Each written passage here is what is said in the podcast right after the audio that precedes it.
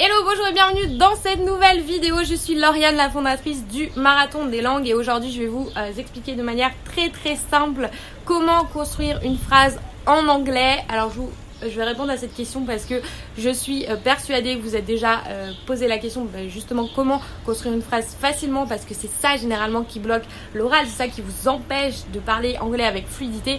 Et c'est une question qui qui revient en permanence parmi mes élèves du marathon d'anglais. Donc aujourd'hui, je vais vous faire une vidéo, vous allez voir très très simple très courte sur le sujet et je vais vous donner deux stratégies. Euh, la seconde sera beaucoup plus simple que la première d'ailleurs pour, euh, eh débloquer votre oral grâce à cette construction de phrases. On se retrouve juste après le jingle.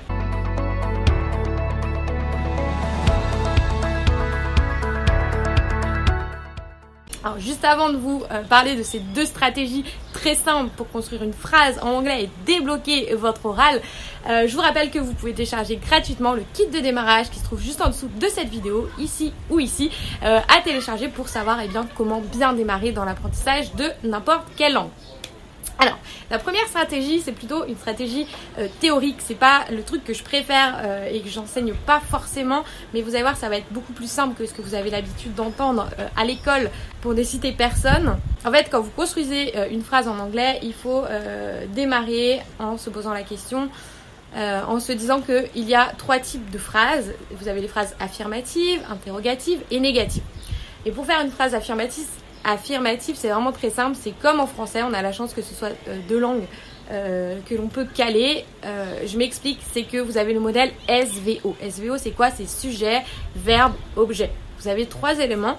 Vous avez besoin de trois mots et votre phrase est faite. Ne cherchez pas plus loin, n'essayez pas de faire des phrases hyper chiadées alors que vous êtes encore bloqué à l'oral, que vous cherchez à débloquer votre oral.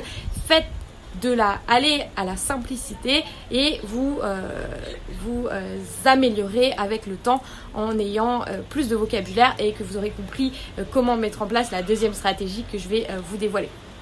Ensuite, la deuxième chose, la difficulté généralement qu'on rencontre en tant que francophone, c'est euh, le fait de construire une phrase interrogative, donc pour poser une question, ou une phrase négative.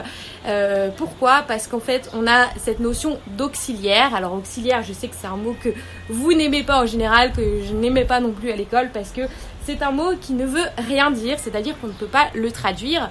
Euh, il a plutôt, il a une fonction et la difficulté supplémentaire, c'est que en fait, on utilise des mots qui ont deux fonctions. C'est-à-dire que, par exemple, on va prendre be ou do. Ce sont euh, des verbes qui veulent dire être ou faire. Sauf que quand vous les utilisez comme auxiliaires, ils perdent leur signification. Donc, on ne peut pas les traduire.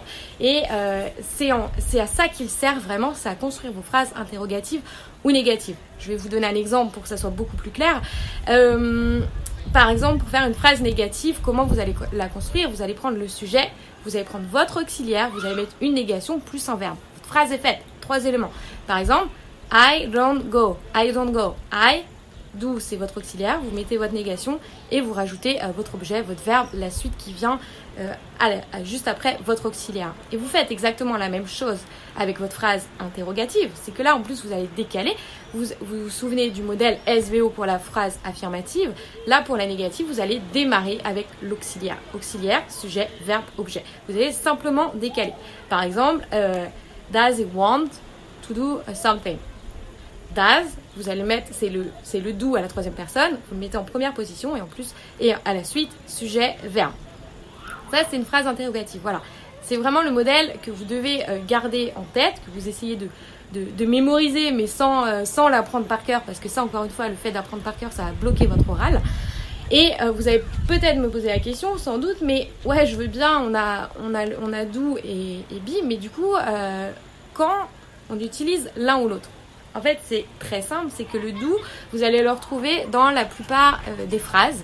et si euh, donc comment savoir quand on met be Eh bien il suffit de mettre votre phrase à l'affirmative. Si par exemple euh, vous avez I am here, je suis ici, si vous voulez mettre ces phrases à l'interrogative, eh bien il va falloir simplement inverser am, euh, I am, am I here. Vous inversez avec le sujet be. Donc si vous n'avez pas be dans la phrase affirmative, c'est que c'est doux. Voilà, vous partez avec ce modèle-là. Et moi, ce que je vous conseille vraiment de faire, c'est de passer sur la deuxième euh, option, donc la, la, méthode suricate, comme j'aime l'appeler, ça veut dire que vous allez vous mettre dans une position d'observation plus que d'essayer de mémoriser des règles théoriques qui vont venir embrouiller, euh, vous embrouiller. Et lorsque vous allez passer à l'oral, ça va, vous allez essayer d'avoir le schéma euh, pile poil comme vous l'avez appris sans faire d'erreur. Et ça, ça va euh, carrément vous bloquer quand vous allez passer à l'oral. Alors que si vous vous mettez en mode observation, c'est-à-dire que par exemple vous allez regarder des, vidéos en anglais et vous mettez les sous-titres en anglais, eh bien regardez-les de manière active. C'est-à-dire que quand vous allez voir des structures de phrases, posez-vous les questions. Ah, là, ok, il y a une phrase, il a mis ça, ça, ça, mais pourquoi c'est comme ça? Le fait de vous immerger et de vous poser des questions, de vous mettre en mode observation, vous allez voir des schémas qui vont se répéter. Et peu à peu, eh bien, vous allez intégrer cette structure et euh, vous allez le ressortir beaucoup plus facilement de manière automatique plutôt que d'aller rechercher un truc euh, vous avez appris par cœur. Donc le fait de compiler les deux, euh, les, deux stratégies pour aller débloquer votre oral et construire des phrases, eh bien je peux vous assurer que ça va euh, vous aider mais carrément à faire des phrases en anglais et peu à peu débloquer votre oral parce que c'est quand même ça que l'on veut. On veut pas être des, on veut pas avoir des prix Nobel de la de l'écriture de mail en anglais et ne jamais passer à l'oral.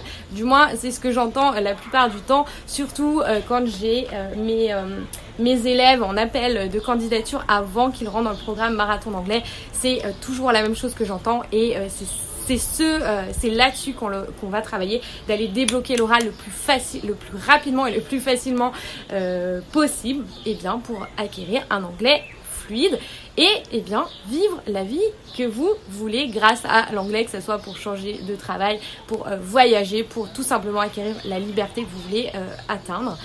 Et donc voilà, voilà tout ce que je voulais partager avec vous. J'espère que vous avez aimé cette vidéo. N'hésitez pas à la liker, à la partager euh, auprès de personnes euh, que ça pourrait aider en anglais, à mettre vos commentaires en dessous de la vidéo, me dire si vous connaissiez, ou pas euh, cette position, cette méthode du suricate. Et je vous dis à plus tard dans la prochaine vidéo. Ciao